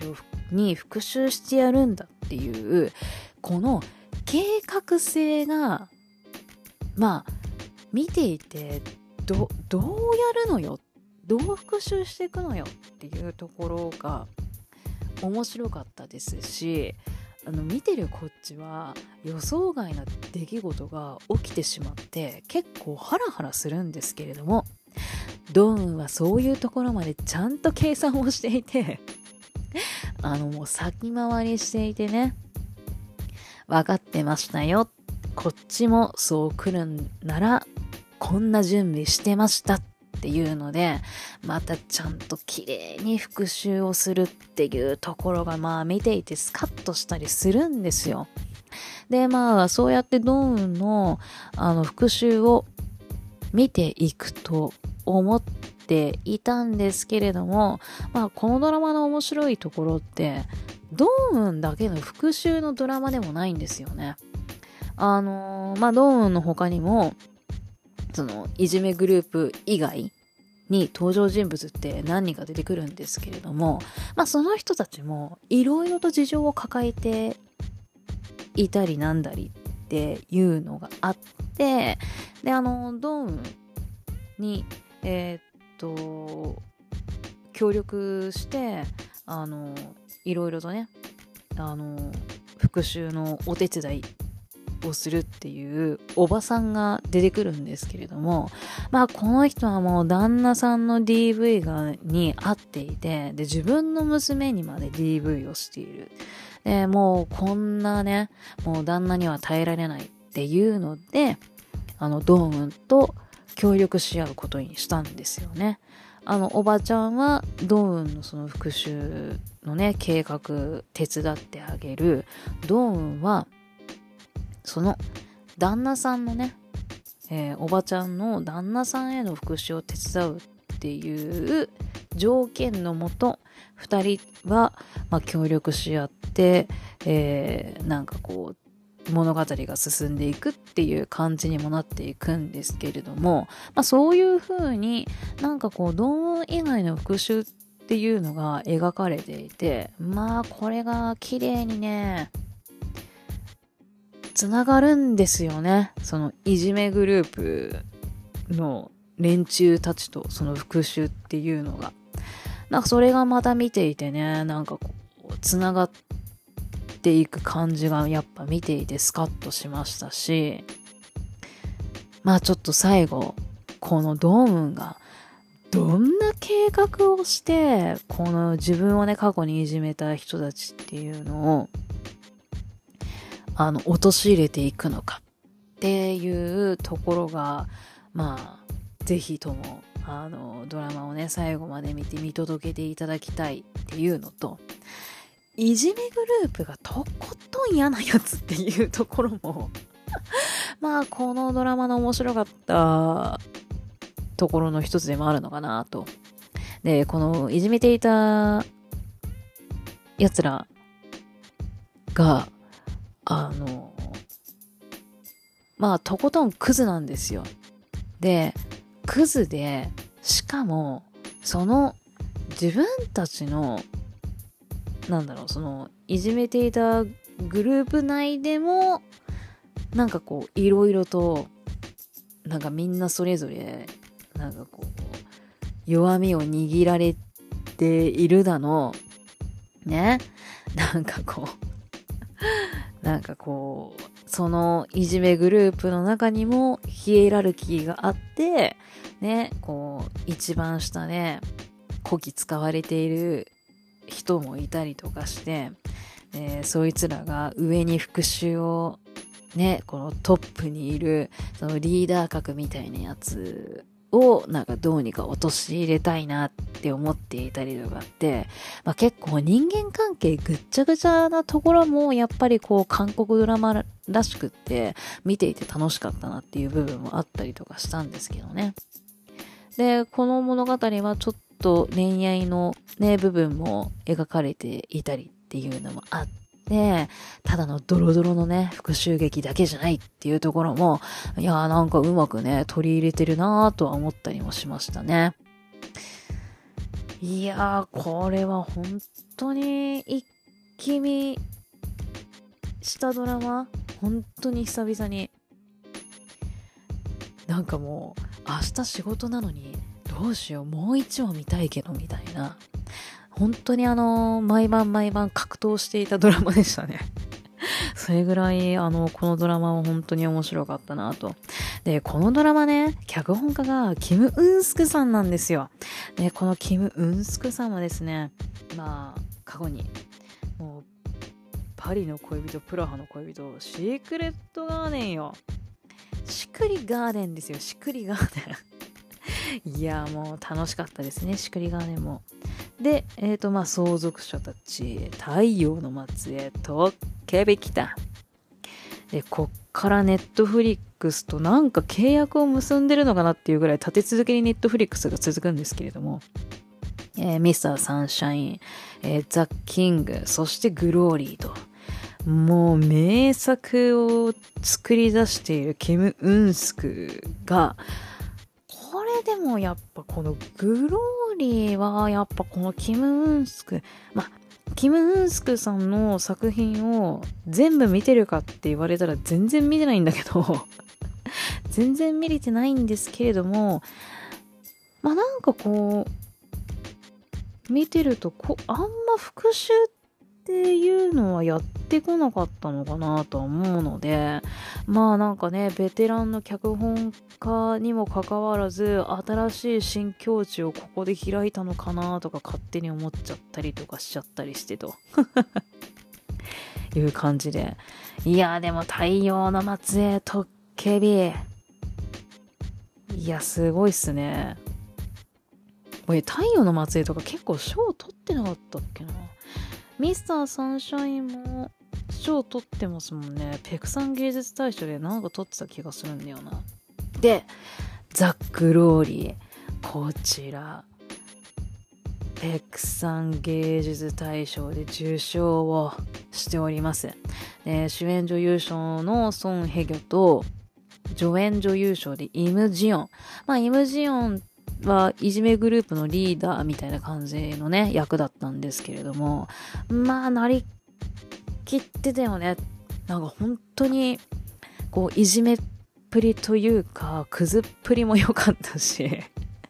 や、なんか本当役に入りきってて、イムジュンは、まあ、賞受賞したのも納得だよな、という感じはしました。ねで、イムジュンは今、あれよね、あの、国民死刑投票出ておりますが。あ、終わったね。国民主権投票も終わったよね。そうだそうだ。で、まあ、ソン・ヘギョはここに来てまた新たに代表作ができたのかなとは思いますよね。まあ、太陽の末裔ね、ソン・ヘギョと言ったらパーンってすぐに太陽の末裔思い浮かぶ人って私含めていっぱいいると思うんですけれども、まあ、ここでソン・ヘギョの新しい代表作がザ・グローリーとが生まれたんじゃないかなと思いましたわ。いやー、これね、ペクサン芸術大賞でいろいろ他にも多分賞取った気がすんだよな。納得ですよ、本当に。マジで話の内容面白かったから。で、あ、そうそうそうそう。あれですね。あのー、さっきも言った協力してくれるおばちゃん、これがヨムヘランさんが演じてるんですよ。で、まあ、ヨムヘランさんといったらもう韓国でも名脇役の女優さんなんですけれども、なんか、私、もう今は、あのー、なんだろう、いい人を演じるっていうのが、こう、定着、私の中でし始めたんですけれども、やっぱ昔って結構いじめるおばちゃん役多かったイメージがあってねなんかこう主人公があの漁師いなくってちょっと貧しい生活をしている。であのおばさんの家に居候させてもらってってなるとこのヨムヘランさんよくなんか出てきてたイメージとかなんか勝手にあるんですけど。であのね、そこで主人公をいじめて結構こき使うみたいなのを。よくなんか前ドラマで見てたなとは思っていたんですが、まあ今は、椿の花が咲く頃ぐらいからかな、私の中では。は、なんか結構いい、あ、なんだ、いい人なんじゃん、みたいな役を演じるっていうのが、すごい最近は目立つなと、うん、思ってきてます。もしかしたらね、本人の意向なのかもしれないですけどね。まあ本当にあの、もう演技の上手い方たちが勢揃いしてますので、まあドラマはね、やっぱ演技の上手い方たちが、えー、やると面白い内容のドラマがより面白く感じれるなっていうのをまた改めて実感しました。パク・ソンフンかな？え？そうね、パク・ソンフン。パク・ソンフンって、あの、いじめグループの一人を演じていたあの男性の俳優さんなんですけれども、イカゲームシーズン2に出ることがもう決定しますもんね。ふんふんふん。へえ。誘拐の日も出てるんだ。誘拐の日は見てないな。ん？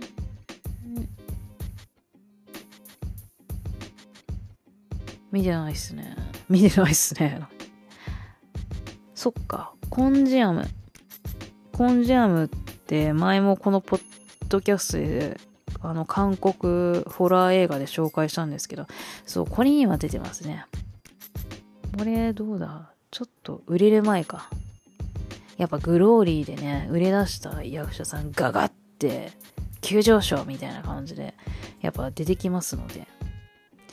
ちょっとね、このグローリーに出た俳優さんたちがこれからどういう活躍をしていくかっていうところもやっぱねこれからさらに楽しみになっていくなという内容でしたね。いやー面白かったな。今年韓国ドラマまあ自分の中でまあ結構まあ見た方だと思うんですけどグローリーがやっぱダントツ1位でしたね。で、やっぱ、その今まで今年見たその韓国ドラマでも復讐系っていうのをいろいろ見たりとかはしたんですけど、いや、グローリーがやっぱダントツ内容的にも本当にめっちゃ面白かったです。えー、なので、ぜひね、まだ見てない方、ザ・グローリー。ムービングより私は面白かった。そうね。ランキング的にそうですよね。ムービングも面白かったんだけれども、やっぱあのグローニーの復讐サスペンス、この要素が、まあ入り混じってるあの感じ、めちゃくちゃ面白かったので、ぜひちょっとネットフリックスグローリージゲラッチをしていただきたいなと思います。ということで、えー、第2位はザ・グローリー輝かしき復讐でございました。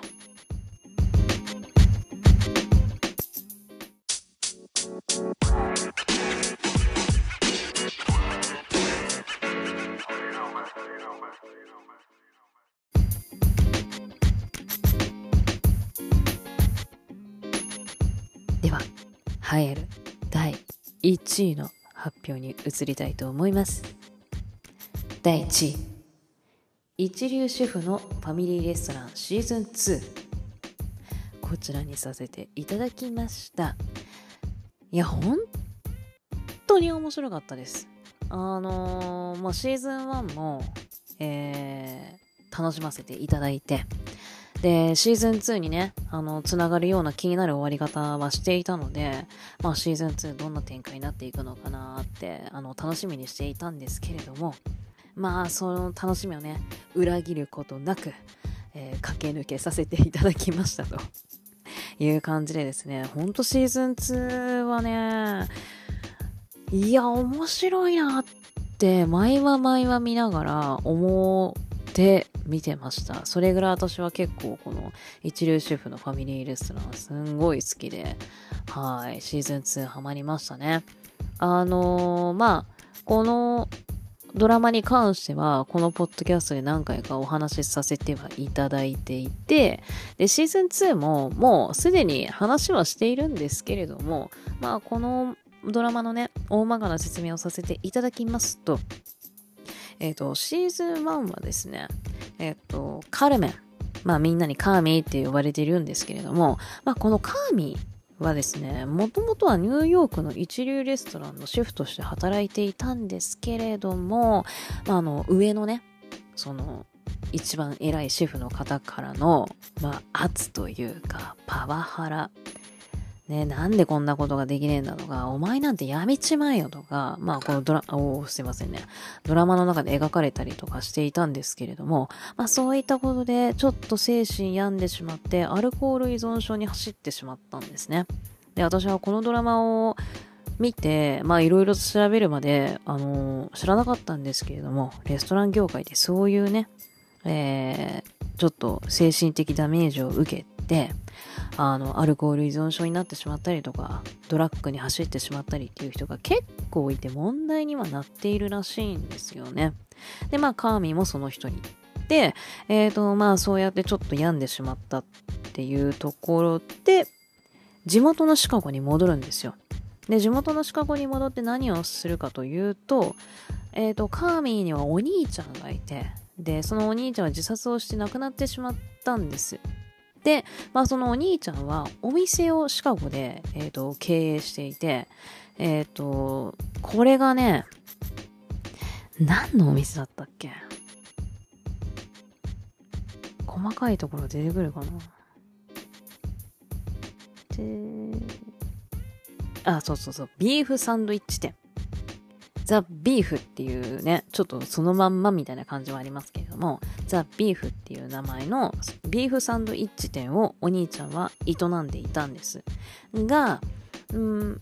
まあね、自殺でして亡くなってしまって、で、カーミがそこを引き継いで、この、そのお店をレストランに変えて建て直そうっていうことになったんですよ。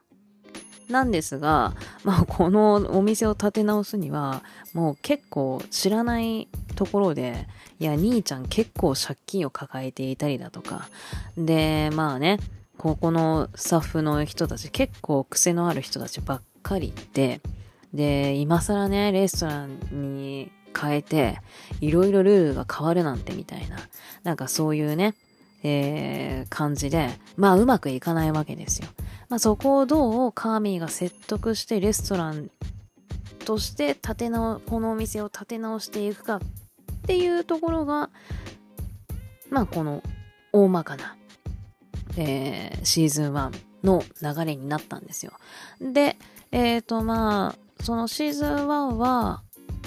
あのー、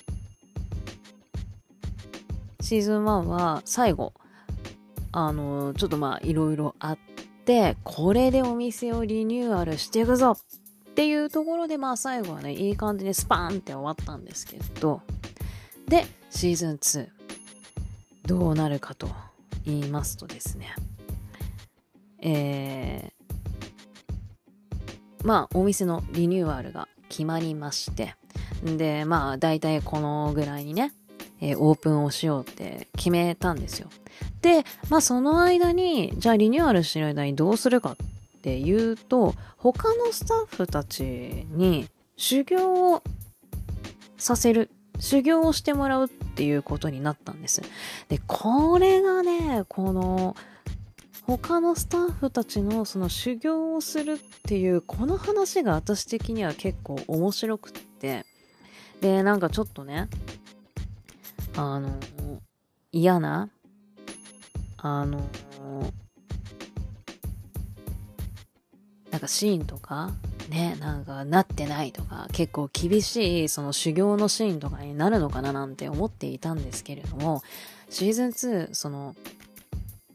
いざ見てみると、そういうことが全然なくって、ですごいいい人たちのところに、こう、スタッフみんな修行しに行くんですよ。で、それがあの、その修行しに行く場所っていうのが、カーミーが、その昔お世話になった人たちとかっていうところに、あの、他のスタッフたちにね、こう修行に行ってもらうっていう形だったのが良かったのか、なんかそういう厳しいシーンっていうのもなくて、本当にみんな親切に教えてくれたり、アドバイス、ね、こうしてこうした方がいいんだよとか、そういう場合はした方がいいよとか、結構こうみんなのこの成長のすごい手助けをしてくれるっていうシーンが多くって、まあほとんどそういった感じなんですよ。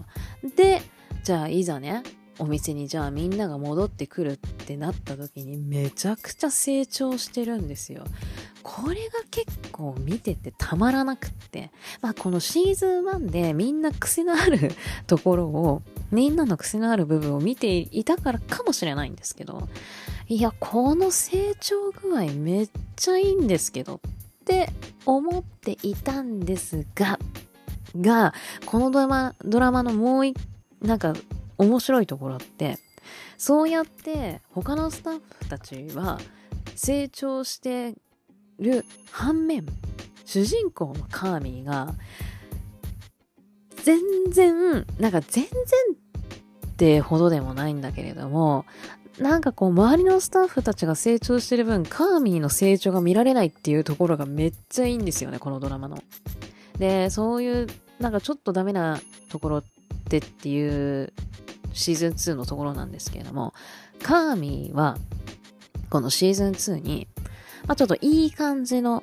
女の子が出てくるんです。まあこれはもう昔、学生時代からの知り合いの女の子なのかな。で、昔二人ってちょっといい感じにはなっていたらしいんですけれども、まあうまくいくことないまんま、なんか終わっちゃったっぽいんですよね。で、それでシーズン2で二人はこう再会をいたしまして、またいい感じになる。で、付き合うことになるんだけれども、神不器用だから、こう、開店準備で、こう、忙しいっていうところを、まあ、彼女との、その両立っていうのがうまくできなくって、っていうので、こう、すごい本人も悩み出しちゃうんですよね。なんか本人も分かってるんだよですよね。その彼女とのなんかの方にね、カーミもなんかまあ好きだった人っていうのもあって、まあ恋人の関係になったことでちょっと浮かれている自分がいるっていうのはなんかこうカーミも自覚しながらもなんかお店のことになんかちょっと集中できてない自分っていうのにもまあ気づいていてっていうので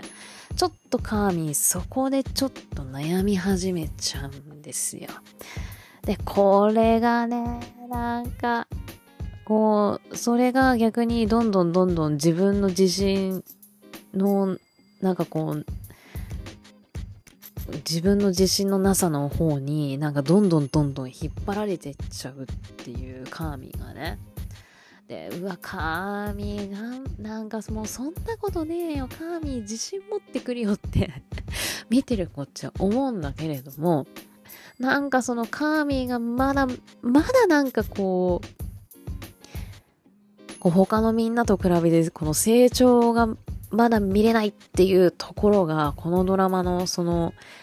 この反比例、この他のスタッフのカーミーのこの反比例具合がすんごい私的にはこのドラマ面白かったんですよね。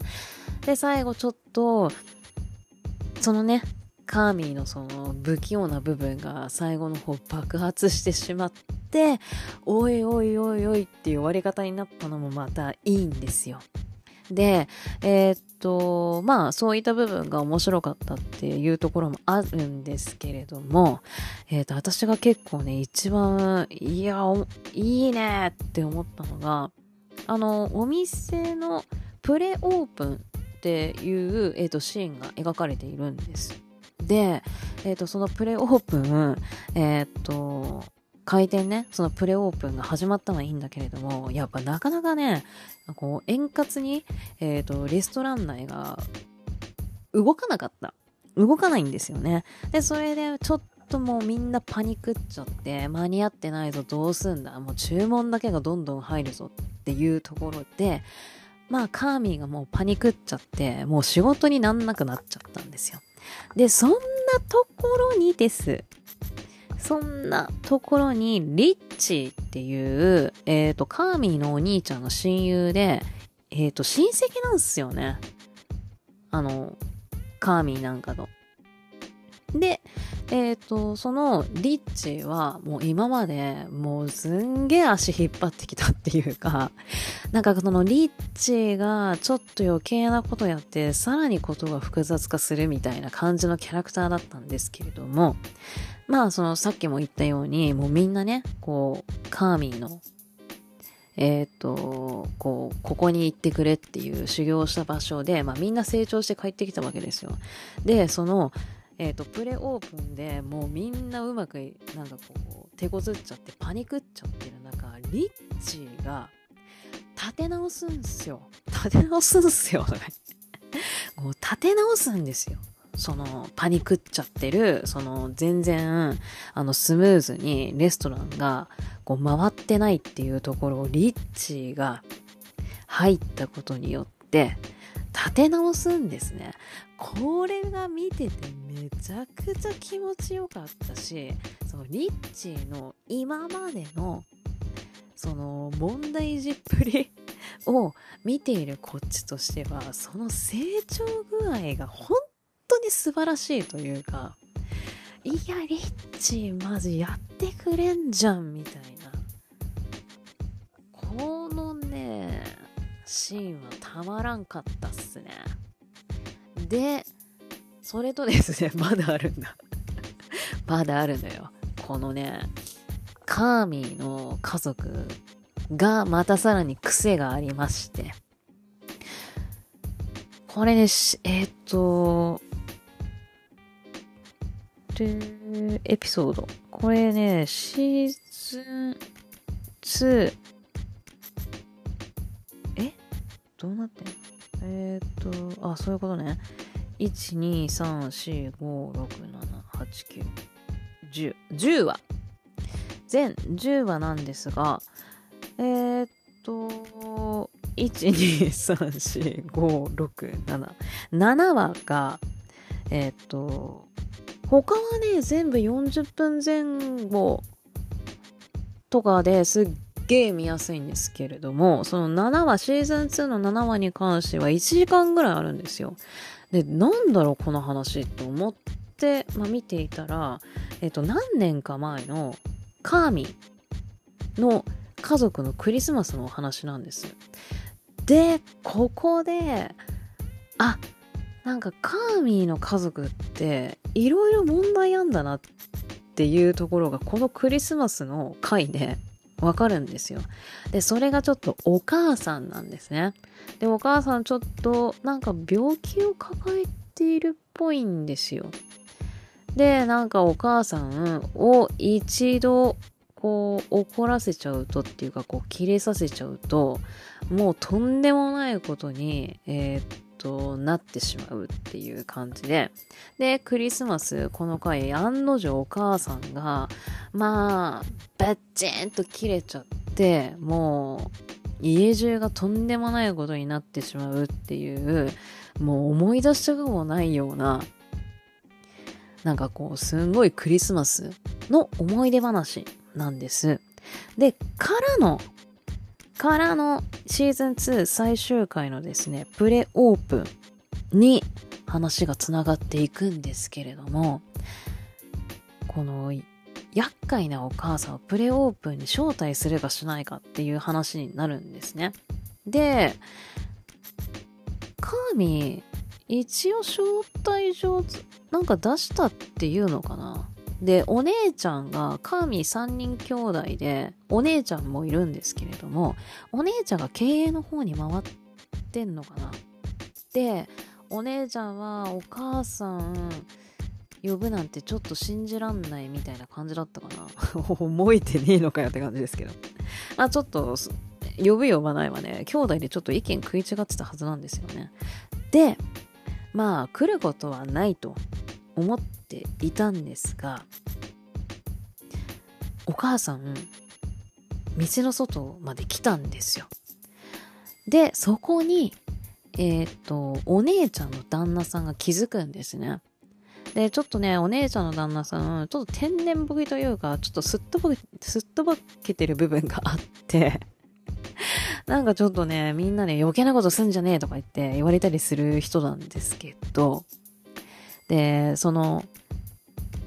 お姉ちゃんの旦那さんが、お母さんが外にいるっていうことに気づいた。で、あ、なんだ、来てるんじゃないですかと。なんかこう、中に入って食べましょうみたいな感じで誘うんですけれども、あのー、やっぱり私いいってお母さん帰っちゃうんですよ。で、そこでまあちょっとね、いやいやいや、そんなことないから中に入りましょうみたいなちょっとしたやりとりっていうのがあるんですけど、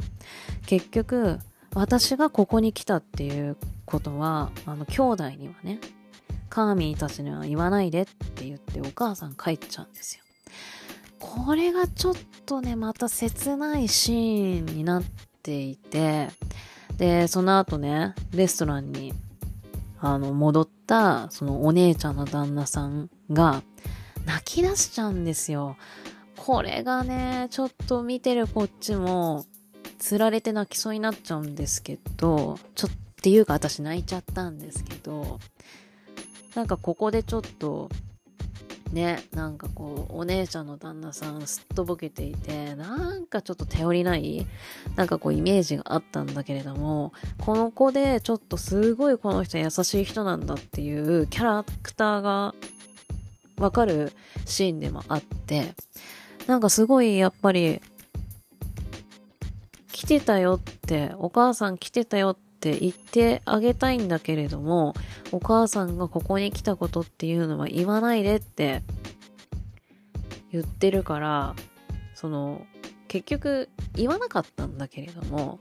なんかそのね、その悪夢のクリスマスを自分もその家に招待されて行って目の前で見てたっていう経験はあるからかっていうのでなんかねすっごいそのお姉ちゃんの旦那さんがすごい優しいなんかねいいシーンがあるんですよ最終回。なんかそういったところもいろいろあっていや本当にたった10話で1話40分前後しかないのにここまでちょっといろんなねこう出来事をうまくまとめてめちゃくちゃ面白いドラマにまた仕上げてくれてんじゃんっていうところがやっぱりこのドラマの私は一番やっぱ面白かったなっていうところだったんですよね。うん、なんか本当にいろんなことが いろんなことが起きちゃってるんですけどっていう感じなんですけど。いや、これをね、それをうまくまとめて。で、しかもテンポいいんですよ。これがまたいいですね。あの、前回の、その、シーズン1でも思いましたけれども、やっぱりこう、厨房、まあ、今回そんな厨房のシーンはないけど、前回に比べたら。けど、その、会話のテンポの良さっていうのは相変わらずでめっちゃ見てて気持ちいいっすね。うん。なんかこう、そのテンポの良さがいいみたいな感じがまた改めて、うん、思いましたね。やっぱこう、厨房とかってやっぱテンポよく会話していかないとなんかこう緊張感その厨房での緊張感っていうのがやっぱねそのテンポの会話のテンポの良さでちょっとその緊張感が伝わってくるっていうなんかこういろいろな要素があったりとかしてそのテンポの良会話のテンポの良さっていうのはあの厨房でとかそのお店内のテンポの良さがすごい好きですね。そのお店以外の場所での会話は普通なんだけどそうなんかそういうのがねめちゃめちゃいいんですよあそうそうそうそうそうそうそう 急に 急に思い出した。あのー、シーズン1で新しくね、えっ、ー、と、雇いましたシドニーっていう、えっ、ー、と、シェフの女の子。この子にね、私、神やってくれるよねって思ったのが、あの、シェフの制服をカーミーがシドニーにプレオープンの時だったっけ？前日かなにプレゼントしてあげるんですけれどもそれがなんとトム・ブラウンなんですよ。トム・ブラウンで シェフの制服っていうのをこう渡しててマジでトム・ブラウンそんなんあんの？って思ったんですけど。いやちょっとあの息の良さはねちょっと惚れちゃうねっていう感じで。だからみそういうとこはできるのに そういうとこができるのに恋愛と仕事の両立が不器用ってどういうことよって感じですけど いやちょっとトム・ブラウン持ってくるっつうこのセンスがちょっとグッときちゃいましたねいや、あれは本当に良かった。うーってなりますよ。トム・ブラウンかよ、ふーみたいな。で、あの、トム・ブラウンの、あの、シンボルカラーっていうかな、なんかね、あれが入ってて、めちゃくちゃかっこいいんですけど、いや、いいね、と思って。まあ、トム・ブラウンもインスタで紹介しましたけどね、このドラマで使われてます、みたいな感じで。いや、ちょっと良かったっすよ。本当に。いや、本当に面白かった。シーズン3来年も、えっ、ー、と、配信決定しているので、いや、マジで本当1年に1回のペースで本当にやってくださいっていう感じなんですけど、いや、来年もね、シーズン3が決定してるんで、本当に良かったなと。また来年もね、これを楽しみに ドラマめっちゃ楽しみにしていけるなというところで、いやー、ちょっとね、見てください。えっ、ー、と、カーミーを演じたジェレミ・アレン・ホワイトは、えー、と、エミー賞でノミネートされてますし、ゴールデングローブ賞の、えっ、と、コメディミュージカル部門の方でもノミネートされてるはず。そう。だからね、ちょっと、この、このドラマのファンとしては、受賞してほしいなとは思っているんですけれども、ちょっとね、手強いのよ、やっぱり。バリーとかもあったしね。バリーも強いんすよね。ちょっとマイリスト入りしたまんまでまだ見れてないんですけど、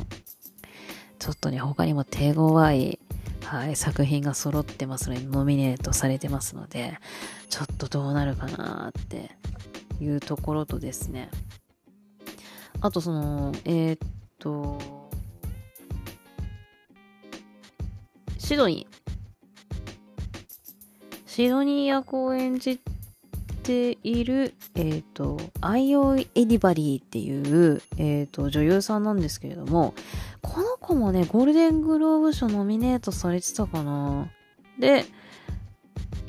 今ね、すごいね、いろんなね、あのー、映画出てるんですよ。シアターキャンプ、この間見てたら出てきて、おおってなったし、あと、ボトムス最低で最強な私たちっっていう映画にもメインキャストで出ていて、あ、なんか結構売れてな、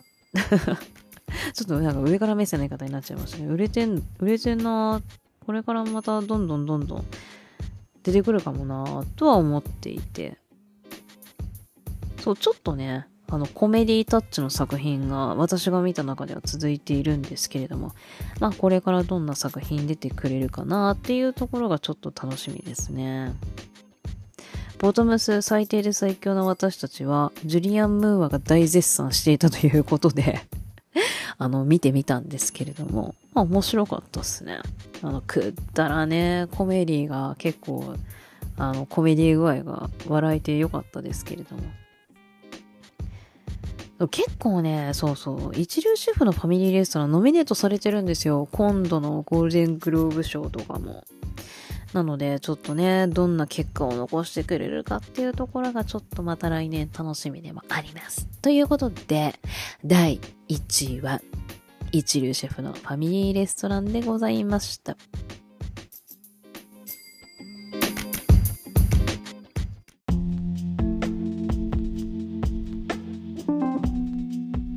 いやー、長くなってしまいましたけれども、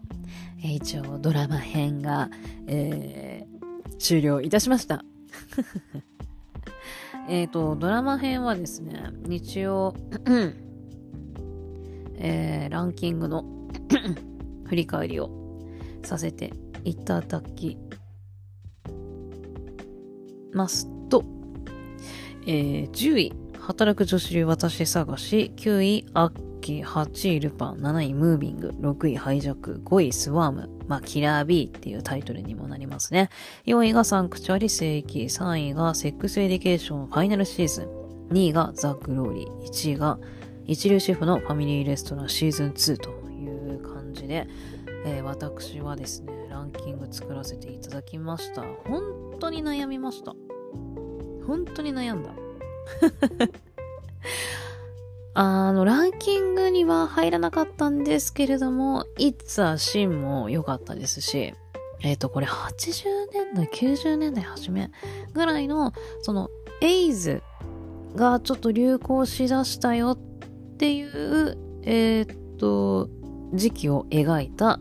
えっ、ー、と、ちょっと LGBTQ の作品ですね。あと、絶叫パンクスレディーパーツ。こちらもイギリスの、えー、ドラマになるんですけれども、あのー、まあ、ガールズバンド、そのパンクバンドを作るっていうので、あの、ちょっとコメディが強めでめっちゃ面白かったっていうのと、あとムスリムの女性がバンドを結成するっていう設定が面白かったですね。で、そのコメディタッチもすごい面白かったんで、これも悩んだんです。で、ラストオブアスですよ。